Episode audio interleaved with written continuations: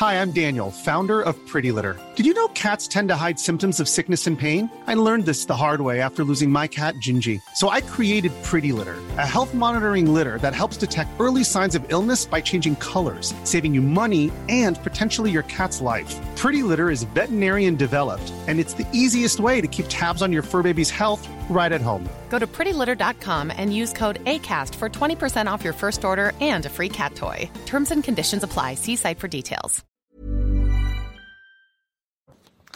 Il est quasiment 19h, ravi de vous retrouver pour Ça se dispute avec euh, Julien Drey, fondateur du mouvement Réinventer. Oui, bonjour. Bonjour Julien, on va en parler de Réinventer. un petit J'espère bien, c'est fait Ah pour bah, ça. et C'est l'objectif aussi de cette émission. Voilà, Alexandre. Devecchio, bonjour. Bonjour. Vous êtes euh, rédacteur en chef adjoint du euh, Figaro, quasiment 19h. C'est le moment de la Minute Info. En Ukraine, alors que les forces russes intensifient leurs attaques dans l'est et le sud du pays, une opération d'évacuation de civils, toujours terrés dans l'usine d'Azovstal à Mariupol, était envisagée pour ce vendredi sans que l'on sache encore pour l'heure si un couloir humanitaire a pu être mis en place. Des centaines d'habitants ukrainiens, dont des dizaines d'enfants, sont toujours bloqués selon Kiev sur cet immense site aux côtés des derniers combattants de la ville. En France, nouvelle plainte dans l'affaire des, my- des mystérieuses piqûres à Grenoble. Dans le même temps, le parquet a aussi reçu cet après-midi les résultats des analyses réalisées sur sept plaignants. Tous sont négatifs au GHB. Une enquête est actuellement en cours à Grenoble pour administration de substances nuisibles. Toutes les victimes affirment avoir ressenti une piqûre qui aurait provoqué des malaises, des pertes d'équilibre ou encore des trous de mémoire. L'économie française à l'arrêt au premier trimestre. Après une forte reprise l'an dernier, l'activité du pays a nettement marqué le pas en ce début d'année avec une croissance nulle. En cause, la vague Omicron et l'inflation qui, a plombé, qui ont plombé la consommation des ménages. Voilà pour la minute info. On parle de la gauche pour commencer, ça se dispute, on n'y comprend pas grand-chose. Un coup, il y a une alliance, et puis ensuite, il n'y a pas d'alliance, et puis est-ce que finalement le Parti socialiste est euh, compatible avec euh, Jean-Luc Mélenchon? Est-ce que réinventer, tiens, est Jean-Luc Mélenchon compatible? Julien Drey. Moi, je, je pense que réinventer a vocation à réinventer, donc il est compatible avec tout le monde, mais sur la base d'un travail sérieux, pas sur la base de, de relations, euh, je dirais, électorales. Moi, je pense que la gauche est en crise idéologique forte. Elle l'a montré dans, dans, dans cette campagne, et il faut faire ce travail de repenser la société, d'être capable de répondre aux questions qui sont posées par nos concitoyens, d'apporter des réponses nouvelles, de ne pas fuir les problèmes quand ils existent. Je pense notamment à tous les problèmes de violence, d'insécurité, de maîtrise des flux migratoires, des questions identitaires, qui sont quand même des questions importantes. C'est peut-être pas les questions numéro un, puisque c'est les questions de pouvoir d'achat, mais il faut répondre à tout ça. Donc il faut réinventer une gauche qui soit, d'après moi, si, vous, si on cherche un modèle, plutôt dans la ligne de ce qu'ont ce qu'ont fait les sociodémocrates portugais ou de ce qu'ont fait les sociodémocrates scandinaves. Voilà. Mm. Ça veut dire qu'avec Jean-Luc Mélenchon, il y a des différences et il y a des divergences. Et on ne peut pas les cacher. Et que le danger, c'est quoi? C'est que dans le moment actuel, il y a ce qui est légitime, parce que la gauche a toujours eu ce, ce- ce besoin d'unité, de rassemblement. Mais l'unité et le rassemblement ne peuvent pas se faire dans la confusion.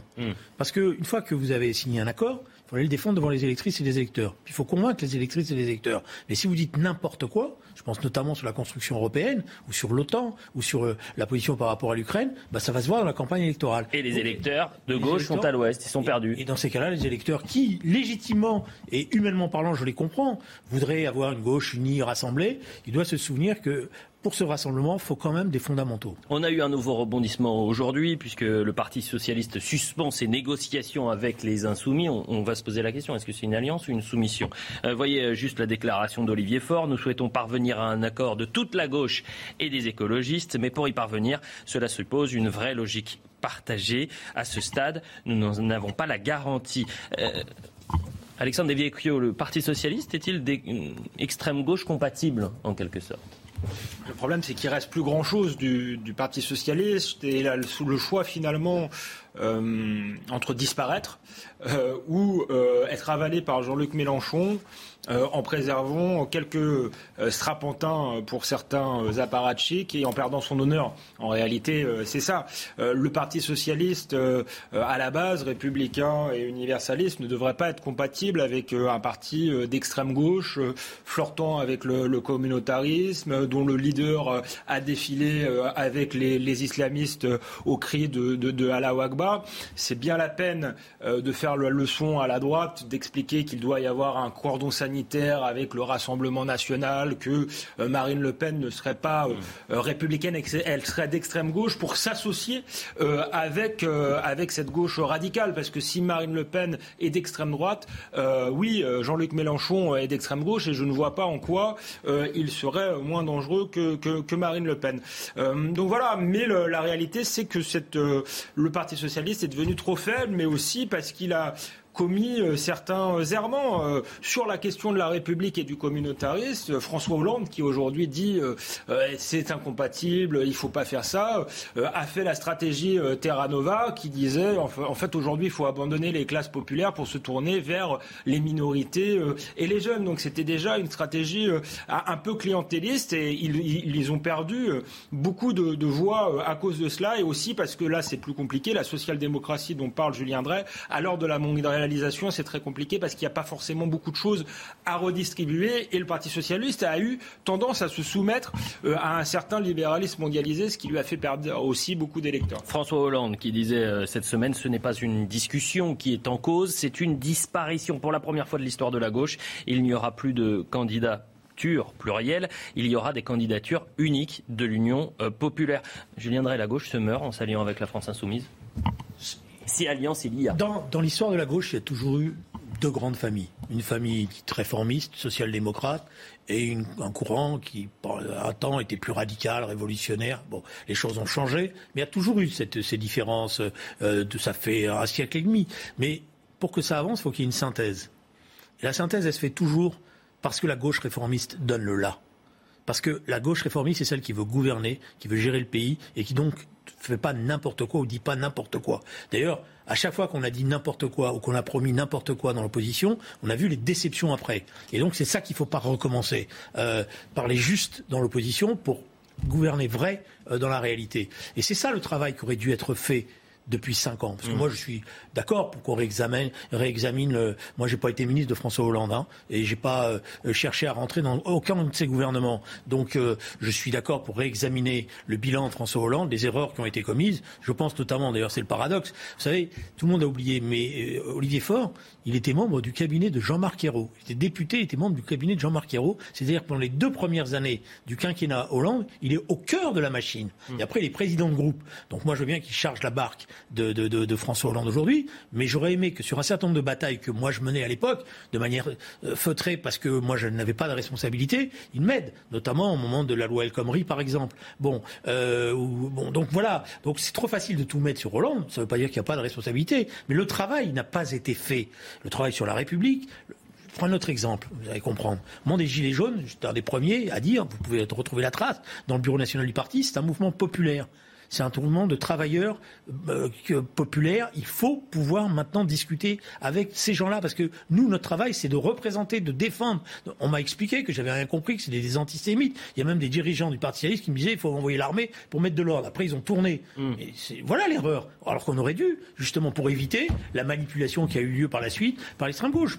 La, la, campagne européenne, c'était pareil. J'avais dit ne faisons pas des, des, des, des castings, travaillons sur le fond, définissons une nouvelle Europe avec des grandes revendications qui soit claire, identifiable. Je vais vous prendre un exemple, vous allez voir que j'ai de la continuité. Je maintiens que si, par exemple, nous avions travaillé à mettre en place ce dispositif pour les jeunes à 18 ans, la dotation universelle, le service civique, ben, d'après moi, la jeunesse, elle, aurait pu se dire, la gauche, ça sert à quelque chose. Et ne me dites pas que ça sert à rien, parce que vous allez voir. Non, non, mais je dis ça comme ça. C'est juste, juste une, une remarque. Joe Biden s'apprête là, dans les trois mois qui viennent, à annuler la dette étudiante. C'est-à-dire que tous les étudiants qui ont fait des prêts pendant le Covid, il va les annuler.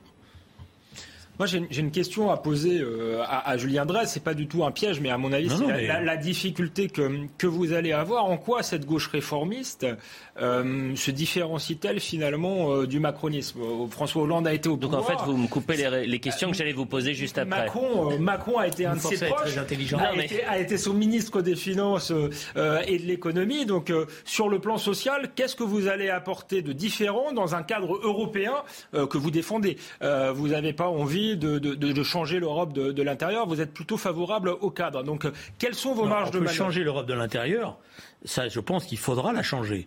J'ai pas envie de, de, de, de laisser croire qu'on peut sortir de l'Europe et qu'il y a une alternative. Personne ne veut sortir de l'Europe aujourd'hui. Par contre, on peut mettre un rapport de force. Ça, c'est autre chose. Mais je vous rappelle qu'en 2017, la question qui a été évoquée à l'époque, c'est celle de la sortie de l'Europe. C'était ce fameux plan B. Comme d'ailleurs en 2005, on nous avait dit que le vote non allait créer l'insurrection des peuples et qu'on allait faire une autre Europe. Je dis ça au passage.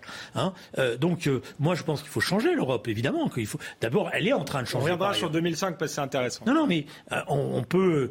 Sûrement dans une prochaine émission. Hein. Oui, non, mais moi, je pense qu'on peut changer l'Europe. Je pense qu'il y a des erreurs qui ont été commises. Je pense par exemple qu'on a élargi l'Europe sans l'approfondir et que le résultat aujourd'hui, c'est très difficile de, faire, de prendre des décisions parce que le cadre est tellement large qu'il suffit qu'il y ait un pays qui soit con. Donc il faut changer toutes ces règles-là. Mais je pense que le risque aujourd'hui, ça serait de dire il y a une solution française alternative. Ce n'est pas vrai. Il y a une solution européenne qui doit changer. Un mot sur, très vite, parce que sur, sur 2005, c'est intéressant. Est-ce que ça n'a pas été justement une des grosses erreurs du Parti socialiste Non seulement d'être, vous étiez quand même plutôt dans le courant du, du oui, de défendre le oui euh, en grande partie, et ensuite de considérer que le vote euh, des Français euh, n'était pas important et de voter avec Nicolas Sarkozy le, le, traité de Lisbonne. Est-ce que là, vous n'avez pas perdu pendant très longtemps les classes populaires? Alors, et ça tombe bien parce que moi, je n'ai pas voté en tant que député le traité de Lisbonne. Je me suis même fait engueuler à l'époque par Jean-Marc Ayrault et par le parce que il me disait par discipline etc. Parce que j'étais contre. Il y avait un vote qui avait été fait, il fallait le respecter. Mais je pense que le débat qu'on a eu en 2005, c'est pour ça que ça m'intéresse, a été un débat qui était pour une part tronqué parce que ceux qui disaient on vote non nous promettaient une insurrection des peuples. Rappelez-vous les, meetings, hein. euh, la levée, vous allez voir ce qui va se passer, un plan B. Il n'y a jamais eu de plan B.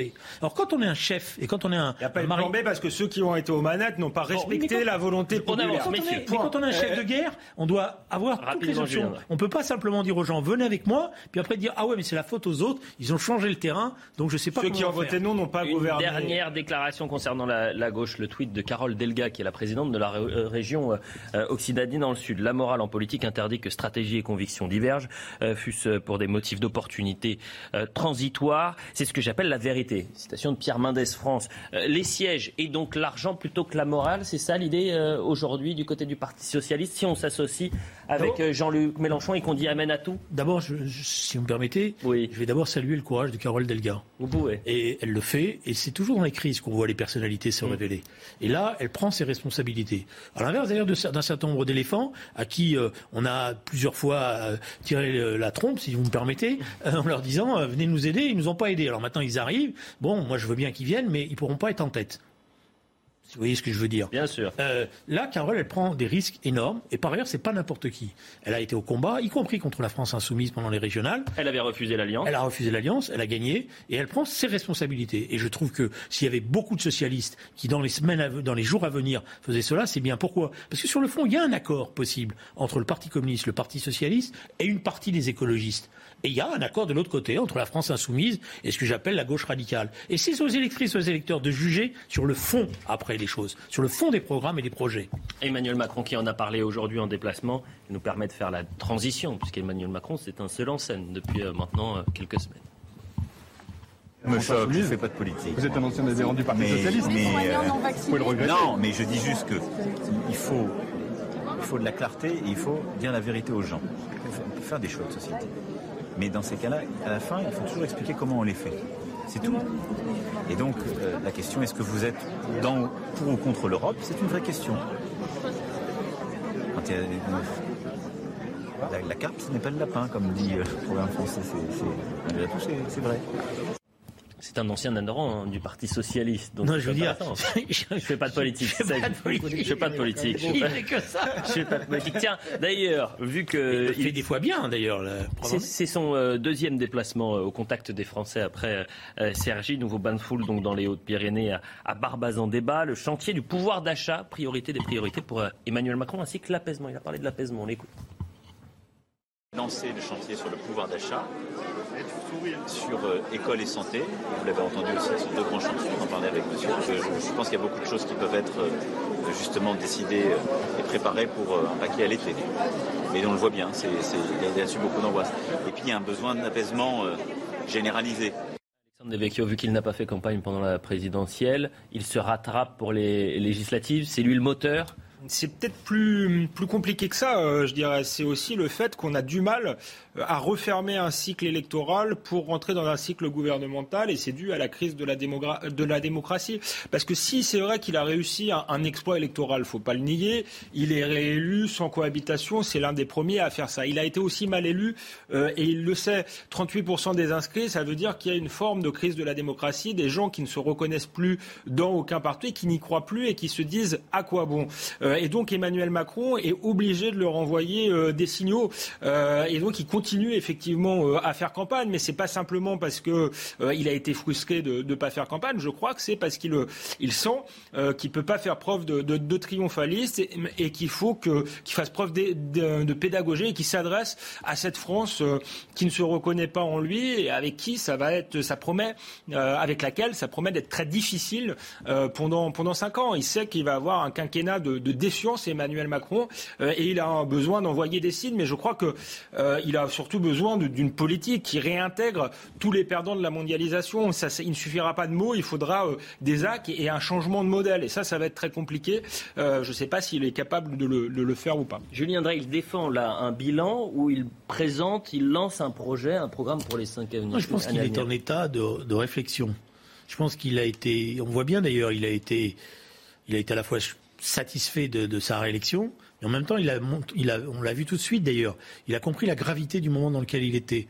C'est pour ça qu'il n'a pas triomphé euh, euh, de manière ostentatoire, euh, etc. Et je pense qu'il est dans un moment d'introspection. Oui, le champ de Mars, on voit bien. Non mais regardez même le discours le discours, vous avez vu que le discours était très court et on sentait qu'il y avait beaucoup d'émotions dans sa voix. Donc il est dans un moment parce que il a compris, on peut lui reprocher plein de choses, mais il y a une chose qu'on sait, c'est qu'il n'est pas bête.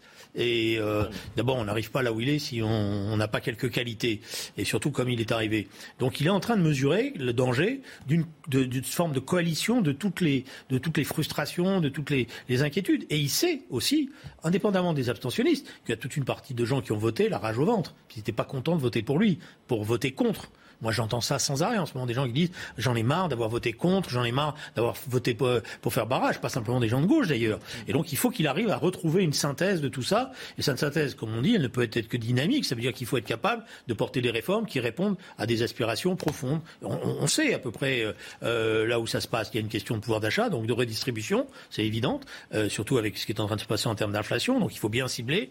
Il y a des questions liées à l'école, parce que je pense que c'est une grande. Ça n'a pas été débattu dans cette élection présidentielle et c'est dommage, parce qu'il y a une vraie crise et donc il y a un projet éducatif et culturel à rebâtir, il y a un problème de santé publique, il y a un problème de performance et de compétitivité de nos entreprises. Et de sécurité. Et de sécurité, évidemment. La Minute Info.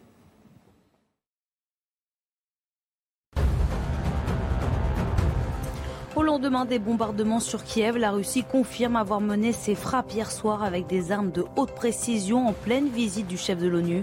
Des frappes qui ont touché des immeubles résidentiels et qui ont fait au moins un mort, une journaliste ukrainienne de la radio Liberty, média financé par les États-Unis. De leur côté, la France et l'Allemagne ont vivement condamné ces bombardements sur la capitale, les premiers depuis la mi-avril. Cela révèle une fois de plus aux yeux du monde que Vladimir Poutine n'a aucun respect pour le droit international, a notamment réagi le gouvernement allemand. En Afghanistan, au moins 10 personnes sont mortes dans une explosion qui a eu lieu à l'intérieur d'une mosquée sunnite à Kaboul. Le drame s'est déroulé, s'est produit deux heures après la prière du vendredi. Hier, dans le pays, le groupe État islamique avait revendiqué deux attentats à la bombe contre cette fois-ci la population chiite. Le rugbyman international français Maxime Médard annonce prendre sa retraite en fin de saison. Le joueur de 35 ans l'a annoncé aujourd'hui sur son compte Twitter. Arrivé au stade toulousain en 2000, il a remporté le top 14 à cinq reprises et trois fois la Coupe d'Europe. Voilà pour la minute info. Pour le nouveau gouvernement, il faudra attendre encore un peu. Emmanuel Macron euh, joue la montre, euh, ça s'agite du côté des pronostiqueurs.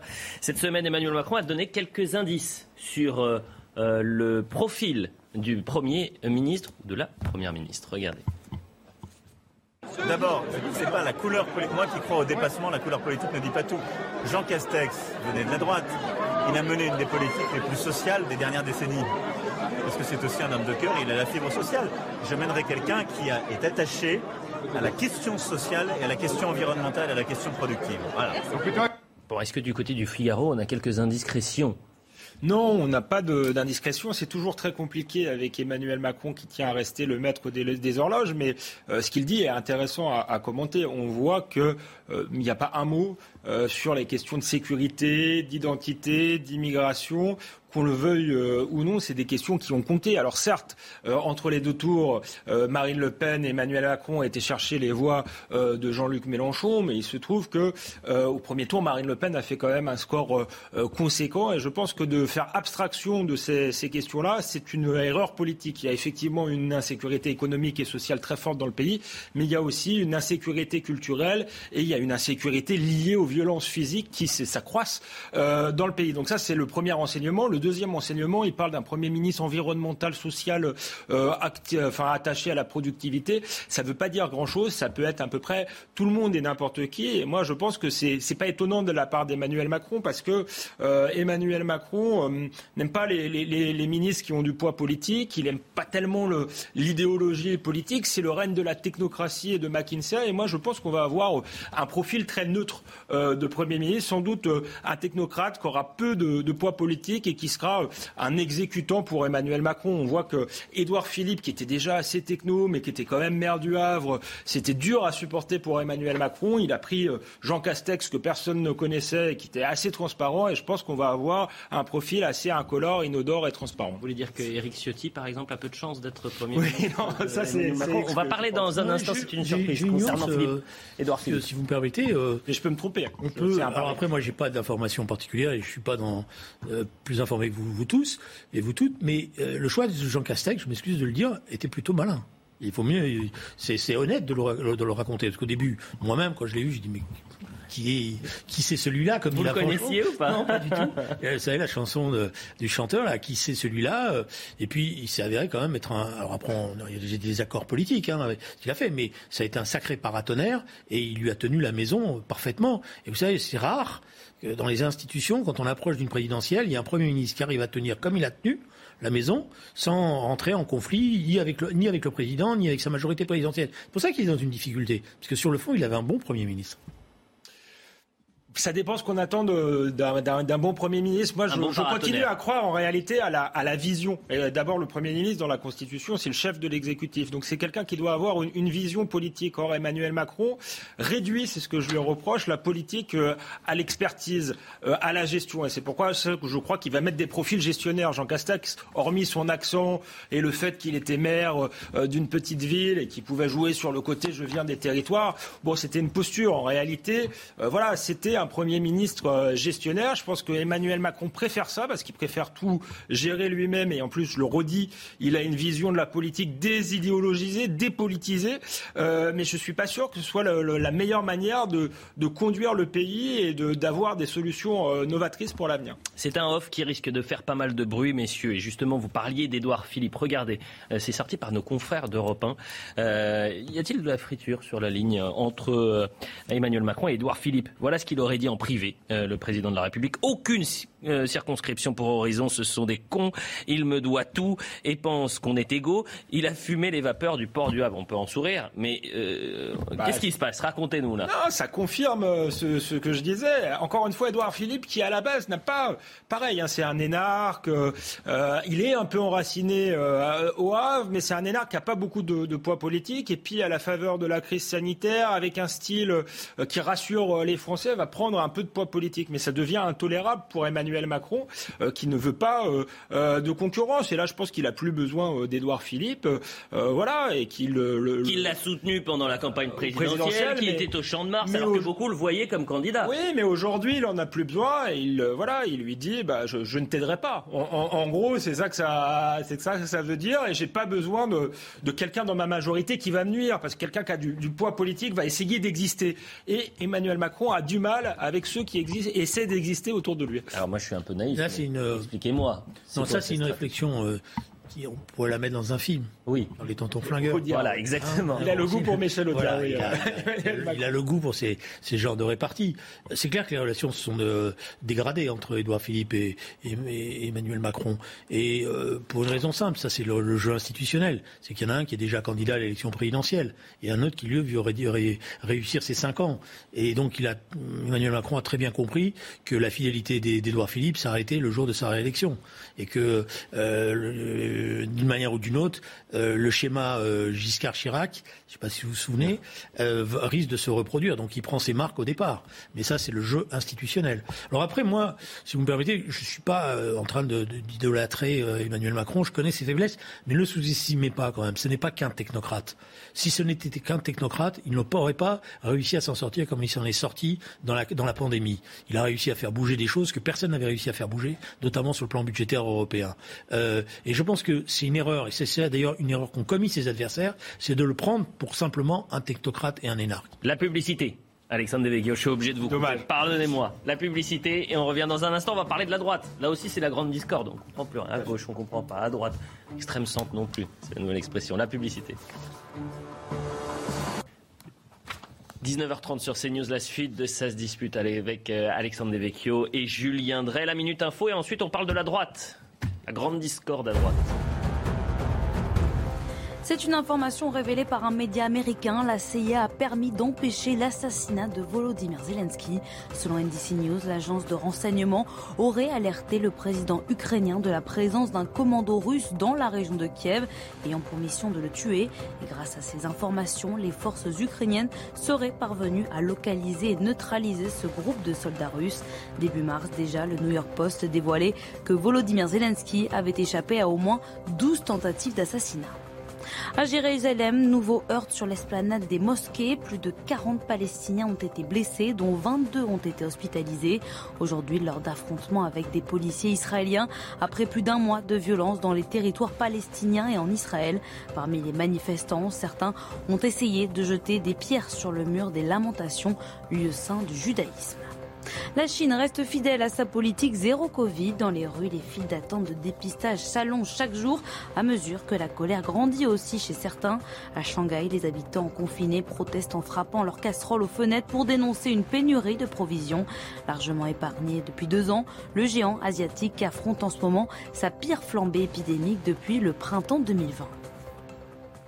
Énormément de choses au programme de la deuxième partie de Ça se dispute. On, continue de parler de politique avec euh, cette grande discorde à droite.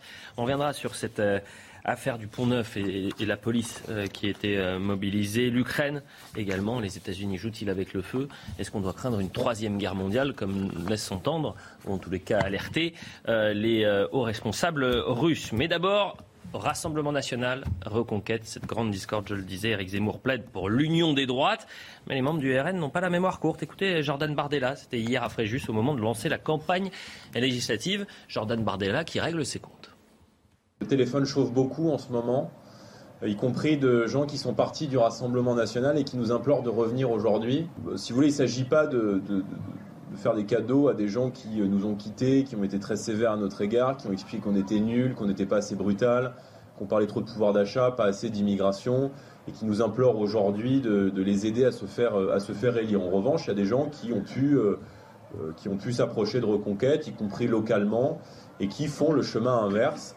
Je ne vous donne pas de nom aujourd'hui, mais on aura l'occasion de vous en présenter quelques-uns dans, euh, dans, les prochains jours. Donc ils font le chemin qu'ont fait beaucoup d'électeurs d'ailleurs qui ont pu être tentés par Éric Zemmour et qui s'aperçoivent que c'est une voie sans issue. Union des droites possible ou pas Alexandre Devecchio? Ça plaisante le, Le problème, c'est que la, politique est aussi une affaire de tempérament, d'affinité personnelle, et on voit bien que le, la campagne a laissé des traces. Sans doute, euh, Éric Zemmour a trop attaqué euh, Marine Le Pen.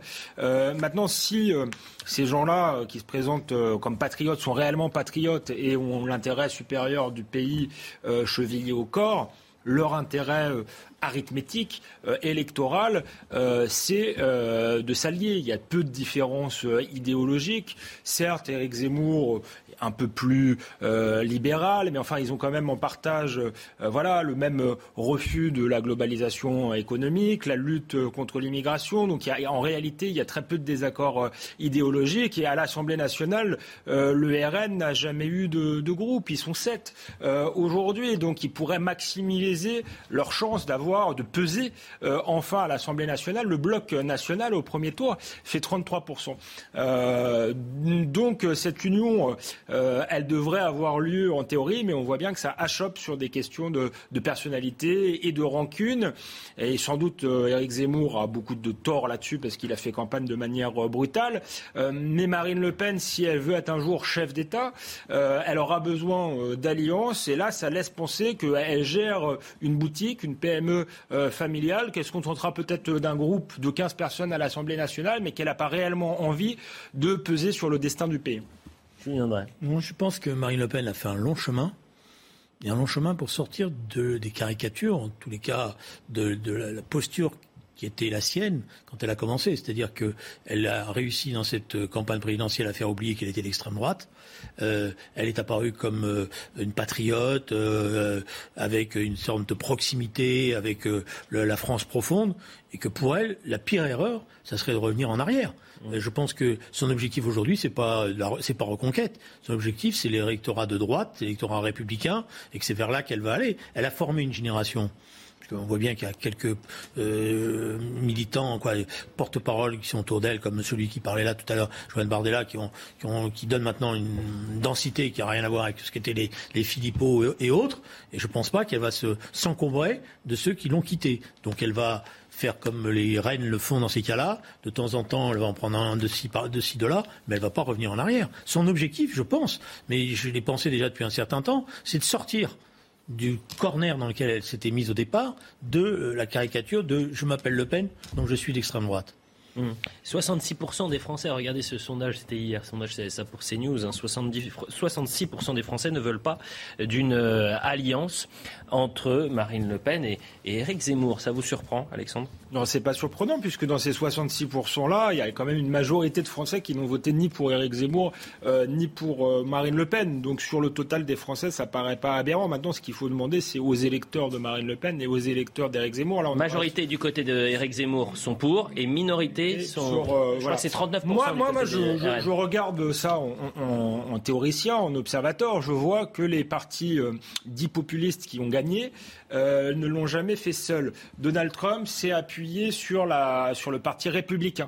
Une partie de l'establishment républicain était contre, mais c'est quand même emparé de l'appareil. Euh, Salvini s'est allié avec un parti de gauche qui était le mouvement 5, euh, étoiles. Boris Johnson, un peu comme Trump, a dû voilà, s'emparer du parti conservateur britannique, même s'il lui a donné une couleur plus populiste. Donc le RN seul n'a jamais gagné, elle a été trois fois au second tour de la présidentielle, mais n'a jamais gagné une élection euh, euh, importante.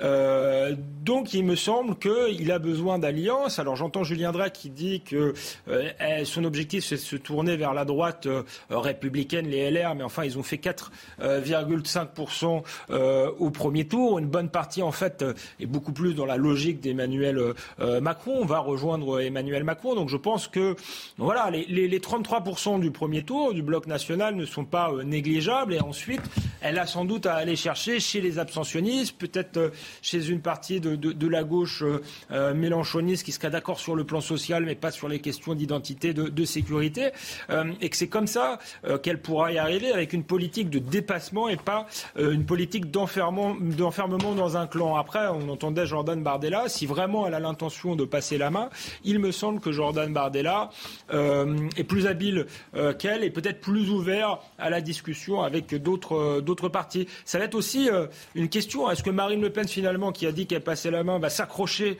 pour faire une quatrième candidature ou est-ce qu'elle va être capable, euh, justement, de, gérer une, forme de transmission euh, et de, mettre en avant la nouvelle génération? Bardella a beaucoup de, talent, indépendamment de ce qu'on pense de, ses idées. Je pense que c'est quelqu'un qui, politiquement, a de l'avenir.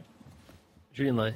66% de ces Français qui ne veulent pas d'alliance entre Marine Le Pen bah, et... Alexandre a raison, il y a, une part d'électeurs de, gauche et des choses comme ça, mais, je pense que l'électeur du Front National, il n'a rien à voir avec l'électeur de, de Reconquête. L'électeur du Front National, on l'a vu dans tous les reportages, c'est un électorat populaire. Mmh. C'est un électorat euh, euh, déclassé, c'est un électorat euh, de la France profonde. L'erreur d'Éric Zemmour, c'est qu'il n'a parlé qu'au centre-ville, et il a parlé idéologie au centre-ville, et à un certain nombre de quartiers très typés, au sens sociologique du terme, c'est-à-dire les quartiers qui, voulaient se protéger des quartiers, des ghettos, etc. et, et il n'a pas su parler à cette France profonde. Or, l'avenir de Marine Le Pen, c'est de construire un appareil politique, une droite populaire, si elle, si elle veut gagner, c'est comme ça qu'elle va gagner. mais je, suis d'accord avec vous. Je pense que vraiment, l'erreur d'Éric Zemmour est de ne pas avoir su marcher sur ses deux pieds, contrairement à Marine Le Pen, de s'être concentré uniquement sur la question de l'immigration et avoir oublié la dimension sociale. Ce qui fait qu'effectivement, Marine Le Pen a conquis les classes populaires. Mais le projet d'Éric Zemmour, à la base, était euh, d'allier ce qu'il appelait la bourgeoisie patriote, conservatrice, avec les classes populaires. Et je pense que le, le seul moyen de, de gagner une présidentielle, on ne peut pas se reposer sur une unique sociologie, quand bien même euh, elle est très importante. Donc Marine Le Pen a brillamment euh, conquis les classes euh, populaires, mais je pense que pour gagner, il faut qu'elle dépasse et qu'elle ait une partie de la bourgeoisie conservatrice qui, qui la rejoigne. Alors je ne sais pas si ça passe par des alliances avec Éric Zemmour, mais à un moment donné, elle devra aussi leur envoyer des signaux. Voilà ce qu'on pouvait dire côté politique. Revenons à ce qui s'est passé dimanche au Pont Neuf à Paris. Des policiers ont ouvert le feu sur une voiture refusant d'obtempérer. Deux occupants ont été tués, un autre est, euh, grièvement blessé. L'auteur des tirs est un gardien de la paix.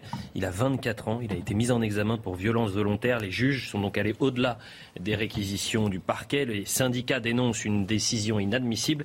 On va écouter euh, l'avocat euh, du policier donc visé par cette, cette enquête, maître Franck Liénard. C'est un prisme, c'est le prisme par lequel les magistrats prennent le dossier. Ça, dénote que pour les magistrats, non seulement les faits sont graves, mais surtout qu'ils sont illégitimes par euh, ab initio. Hein, euh, dès le départ, ils estiment que euh, les tirs sont illégitimes, en tout cas certains d'entre eux. Mais peu m'importe en fait la qualification retenue au départ, puisque moi ce qui m'importe c'est la qualification qui sera retenue à la fin de l'instruction, dans plusieurs années, quand on va, quand on va juger de, ces faits et, quand on va établir s'il y a culpabilité ou pas. Mais ça, ça sera fait à l'issue du débat judiciaire et vraiment on a le temps. C'est pour ça que je, considère qu'il n'y a pas lieu de s'exciter ou de s'énerver concernant des, qualifications. La qualification, elle est évolutive et dans beaucoup de dossiers, elle évolue au fur et à mesure de la procédure. Est-ce que vous comprenez, messieurs, la, colère aujourd'hui des policiers? Julien Drey. Euh, Je comprends que les policiers par solidarité de corps, euh, disent qu'ils ils ont été, c'est vrai, légitimement euh, agressés, la voiture a foncé. Alors la question sur les policiers, la question est-ce que le policier en question a perdu son calme, assuré? Bon, ça, je suis incapable de répondre à cette question-là, et c'est l'enquête judiciaire qui va, qui va le, révéler. Euh, ceci dit, c'est, c'est pas n'importe quel fait. Il y a quand même deux hommes, deux, morts d'hommes et deux. Donc c'est pas simplement un policier qui a tiré. Alors est-ce que c'est malencontreux ou pas? Voilà. Donc je trouve d'ailleurs que l'avocat est prudent. C'est vrai. Bien, hein. Il y a une différence entre la colère des syndicats et la prudence. En tous les cas, l'appel au calme d'un syndicat. Non, mais c'est intéressant. Moi, je pense que les policiers ont raison d'évoquer de, en permanence les conditions de travail qui sont difficiles et le nécessaire soutien de la population dans leurs conditions de travail. Mais il faut faire attention de ne pas donner le sentiment qu'il y a un esprit de corps qui euh, euh, donne le sentiment qu'on passe sur tout. Hmm. Moi, je, la position de l'avocat est intéressante et celle d'un des deux syndicats. Euh, il y, a un syndicat qui a monté très en colère et un autre qui dit euh, textuellement, euh, en gros, on est en colère, mais on va pas trop le montrer parce qu'il faut pas nuire finalement au procès de, de, de, de ce policier-là. Ça pourrait se retourner contre lui face au juge. Mais ça dit quand même quelque chose de l'autoritarisme des juges qui, me semble-t-il, doivent juger les faits et ne pas euh, voilà, être heurté par le fait que tel ou tel euh, manifeste, euh, conteste telle ou telle décision. Donc ça dit des choses sur l'impartialité des juges et peut-être une forme d'idéologie, c'est-à-dire qu'il pourrait y avoir une présomption de légitime défense vis-à-vis du policier. On a l'impression qu'il y a présomption de culpabilité. Effectivement, il va falloir attendre que la, la justice passe, mais je comprends que la qualification des faits puisse heurter les policiers. Aujourd'hui, le débat, c'est est-ce qu'il ne faut pas euh, confier euh, ce type d'affaires à des magistrats qui connaissent aussi le, métier de, euh, de, policier, quels sont les risques, quels sont le... Voilà, quand on est une voiture nous fonce dessus, c'est compliqué de réagir et il faudrait peut-être tenir compte de tout cela, tenir compte de nouvelles formes de violence voilà, il me paraît pas inintéressant de faire évoluer le débat sur la légitime défense pour qu'il y ait soit une présomption de légitime défense pour les policiers, qu'il y ait une enquête, mais que ça ne ne détruisent pas leur vie, parce que là, la vérité, c'est que le procès, ça va mettre de longues années. Et même s'ils sont acquittés, ils pourront plus euh, faire leur travail et donc leur, vie est ruinée. Donc il y a une forme de présomption de légitime défense et peut-être euh, qu'il y ait une magistrature spécialisée qui tienne compte des circonstances particulières du métier de policier. Non, mais ça, de toute manière, les circonstances particulières, ils vont être amenés à en parler. Mais il y a quand même, euh, il faut aussi se mettre du côté des familles. Il y a quand même mort de deux personnes. Euh, donc, euh, imaginons que les magistrats n'aient pas répondu à, cette réalité-là et qu'ils aient donné le sentiment que, bah, finalement, le policier, il a eu le droit de tirer sans qu'on ait véritablement tous les éléments pour savoir s'il avait le droit de le tirer dans ces conditions-là. Évidemment. Donc, ils, ont été obligés de prendre une position équilibrée. Moi, je ne crois pas que les, magistrats sont a priori, connais quand même un certain nombre, spontanément du côté du voyou. Et contre le policier. C'est pas vrai. Il peut y avoir de temps en temps des, des choses comme celle-là, mais la majorité des magistrats, d'abord, ils travaillent avec les policiers parce qu'ils les ont régulièrement dans leur cabinet, euh, euh, ils travaillent avec eux, ils sont obligés de prendre en considération tout cela. Donc là, moi, je pense qu'il faut dépassionner. Il y a, quand il y a, on est dans la gravité, parce que c'est une affaire grave, il faut prendre le temps de vérifier euh, comment les choses se sont passées. Peut-être il faut demander, ça c'est vrai, à ce que ça prenne pas non plus un temps indéterminé qui fasse que l'avenir de ce policier, si il, voilà, ça dure 20 ans. Donc, mais il faut quand même prendre la mesure de la gravité des faits. Quand, hein. La minute info, messieurs. Désolé, je vous coupe deuxième fois, Alexandre. Si on peut. Oui, on y reviendra juste après la minute info. Ça marche, merci. Emmanuel Macron et Volodymyr Zelensky doivent de nouveau s'entretenir demain par téléphone. C'est ce qu'a fait savoir le président français lors de son déplacement aujourd'hui dans les Hautes-Pyrénées. Ce vendredi, la France, par l'intermédiaire de Jean-Yves Le Drian, a condamné fermement les frappes menées hier à Kiev par la Russie, alors que le chef de l'ONU, Antonio Guterres, est pour la première fois en visite sur place. Et alors que l'offensive russe dure depuis trois mois, Volodymyr Zelensky et Vladimir Poutine vont-ils participer ensemble au G20 en novembre prochain? Le président indonésien, pays qui présidera le sommet, a annoncé aujourd'hui avoir invité ses homologues ukrainiens et russes à s'y rendre. Depuis le début de l'offensive en Ukraine, l'Indonésie a subi de fortes pressions des Occidentaux pour exclure la Russie du G20. Mais Jakarta a résisté, arguant une position d'hôte qui l'oblige à rester, je cite, impartial. À Roland Garros, les joueurs russes et bélarusses pourront participer à la compétition.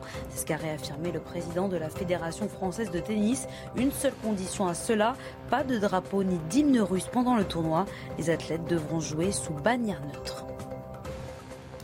Vous vouliez euh, réagir. Non, simplement la fin sur revenir sur ce que disait euh, Julien Drey quand il disait qu'il faut dépassionner le débat. Euh, les juges ne sont pas a priori contre les policiers. Très honnêtement, je ne suis pas dans la tête des juges et il ne m'appartient pas de dire s'ils sont contre les policiers. Par contre, je sais qu'il y a un malaise, qu'il y a beaucoup de policiers qui disent euh, on prend, on, arrête des délinquants qui sont multirécidivistes, les juges les relâchent à chaque fois. Et donc, je pense que voilà, il faut quand même tenir compte de ce malaise et essayer de, de le résoudre et faire en sorte sorte euh, voilà, que la police et la justice travaillent euh, bien ensemble, mais que voilà, la, justice euh, voilà, tienne aussi compte des difficultés, de la réalité du, métier de, policier. C'est quelque chose mmh. d'indéniable. Donc sans mettre en accusation les juges, je, je constate juste qu'il y a un malaise, et même dans la population, je pense qu'il y a une partie de la population française qui ne comprend pas pourquoi des gens qui ont 36 condamnations se retrouvent en liberté et peuvent devenir des meurtriers, tuer des innocents, alors que leur place devrait en prison. Vous comprenez, Julien ce sentiment de deux poids, deux mesures. Là, on n'est pas là-dedans. On n'est pas là. On n'est pas dans ce cas de figure-là. C'est pour ça qu'il faut faire attention. Euh, à ce stade, moi je n'ai pas plus d'informations que ça, mais on n'est pas dans ce sentiment-là. On n'est pas dans une émeute urbaine qui a dégénéré avec des policiers dont la vie était totalement menacée et qui ont été obligés, euh, euh, pour s'en sortir, de tirer. Là, on ne sait pas bien ce qui s'est passé et c'est l'enquête qui va pouvoir le, révéler. Après, l'institution judiciaire, elle est, en dysfonctionnement. je mets pas, je sais qu'il y a des magistrats qui parfois peuvent donner le sentiment d'être très, avoir des a priori idéologiques, mais j'ai vu beaucoup de magistrats euh, aussi euh, qui savaient exactement ce qui se passait. L'institution judiciaire dysfonctionne. Elle n'a pas les moyens qu'il faut. Euh, il n'y a pas assez de, moyens pour travailler rapidement. Il n'y a pas assez de greffiers. ils travaillent dans des conditions très difficiles.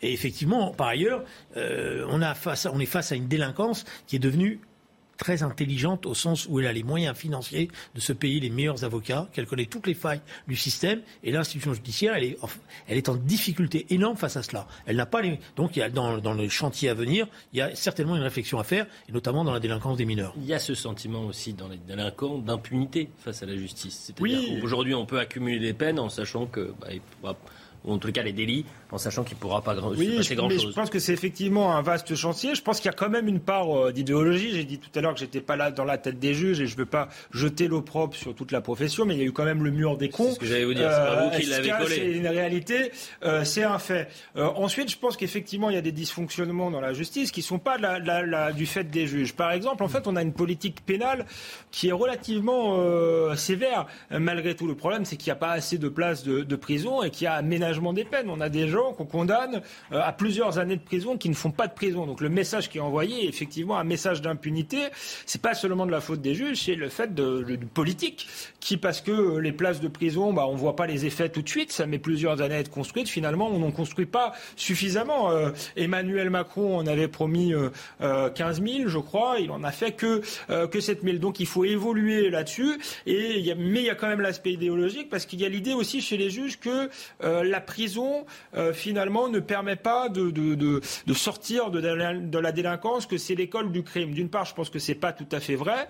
Euh, il y a un pays comme les Pays-Bas qui a multiplié les prisons et les courtes peines. Et en fait, euh, aujourd'hui, ils sont plus du tout surchargés parce que les gens ne, ne sont plus condamnés, mais parce qu'ils ont peur justement d'être condamnés. Donc ça a été une politique euh, efficace. Et ensuite, le rôle de la prison, c'est pas seulement de rééduquer, c'est bien quand ça rééduque, mais c'est aussi de mettre à l'abri de la société des gens qui sont potentiellement un danger. Je viendrai, vous êtes favorable aux courtes peines, ça? Je suis favorable aux courtes peines. Je suis pas forcé. Je suis pas du tout convaincu que les courtes peines doivent être dans les prisons avec les grands délinquants. Oui, ça, on le, le problème qui est posé, c'est celui-là. C'est en sens là. de rétention différents. Je pense qu'il faut, euh, notamment dans la délinquance des mineurs, il faut revoir la question des centres éducatifs fermés euh, en province, dans des petits villages, dans des petites unités où il y a des éducateurs qui sont là. Parce que quand vous mettez, vous mettez des petits délinquants au contact des gros délinquants, en général, c'est pas le gros délinquant qui se convertit à la, à la vertu. Euh, au contraire, c'est bien l'inverse. Or, le problème qu'on a, c'est qu'on met tout le monde dans, même, dans les mêmes sacs. Je ne parle pas de tous les réseaux euh, qui sont là euh, et qui travaillent dans un certain nombre de prisons, notamment les réseaux islamistes, qui prennent en charge les jeunes délinquants pour les protéger par rapport au reste. Donc on a un univers carcéral qui, marche sur la tête. Euh, il faut reconstruire des peines de substitution qui soient des peines réelles. C'est ça le problème qui est posé. D'ailleurs, par exemple, il n'y a pas de travaux d'intérêt généraux ils sont, sont quasiment pas exécutés parce qu'on ne sait pas où les faire et on ne sait pas les encadrer. Ça, c'est une erreur. Moi, je peux vous dire que dans un certain nombre de quartiers, si vous avez un certain nombre de jeunes qui, avaient fait, qui ont fait des bêtises et qui sont obligés de revenir tous les week-ends pour repeindre, pour refaire euh, avec, euh, je dirais, une tenue orange, etc., ils la ramèneront pas et ils diront pas, t'as vu, moi, j'ai fait une semaine de, de, de, prison et je suis devenu, euh, j'ai mes galons. Quoi. Mmh, bien sûr. C'est terminé, messieurs. C'était passionnant. Merci beaucoup. Merci. Euh, Julien Drey, réinventer, le mouvement réinventer en fait, le, le titre, il n'y a pas besoin de slogan. C'est-à-dire que le, le il y a nom... un slogan derrière. Ah. C'est une phrase d'André Breton que j'aime beaucoup qui dit La tête dans les étoiles, les pieds sur terre. Ah. Voilà. Merci beaucoup. La suite sur euh, CNews avec Julien Pasquier. Il va tenter de réinventer un peu leur faut, dans quelques instants. Il faut toujours se réinventer de toute manière.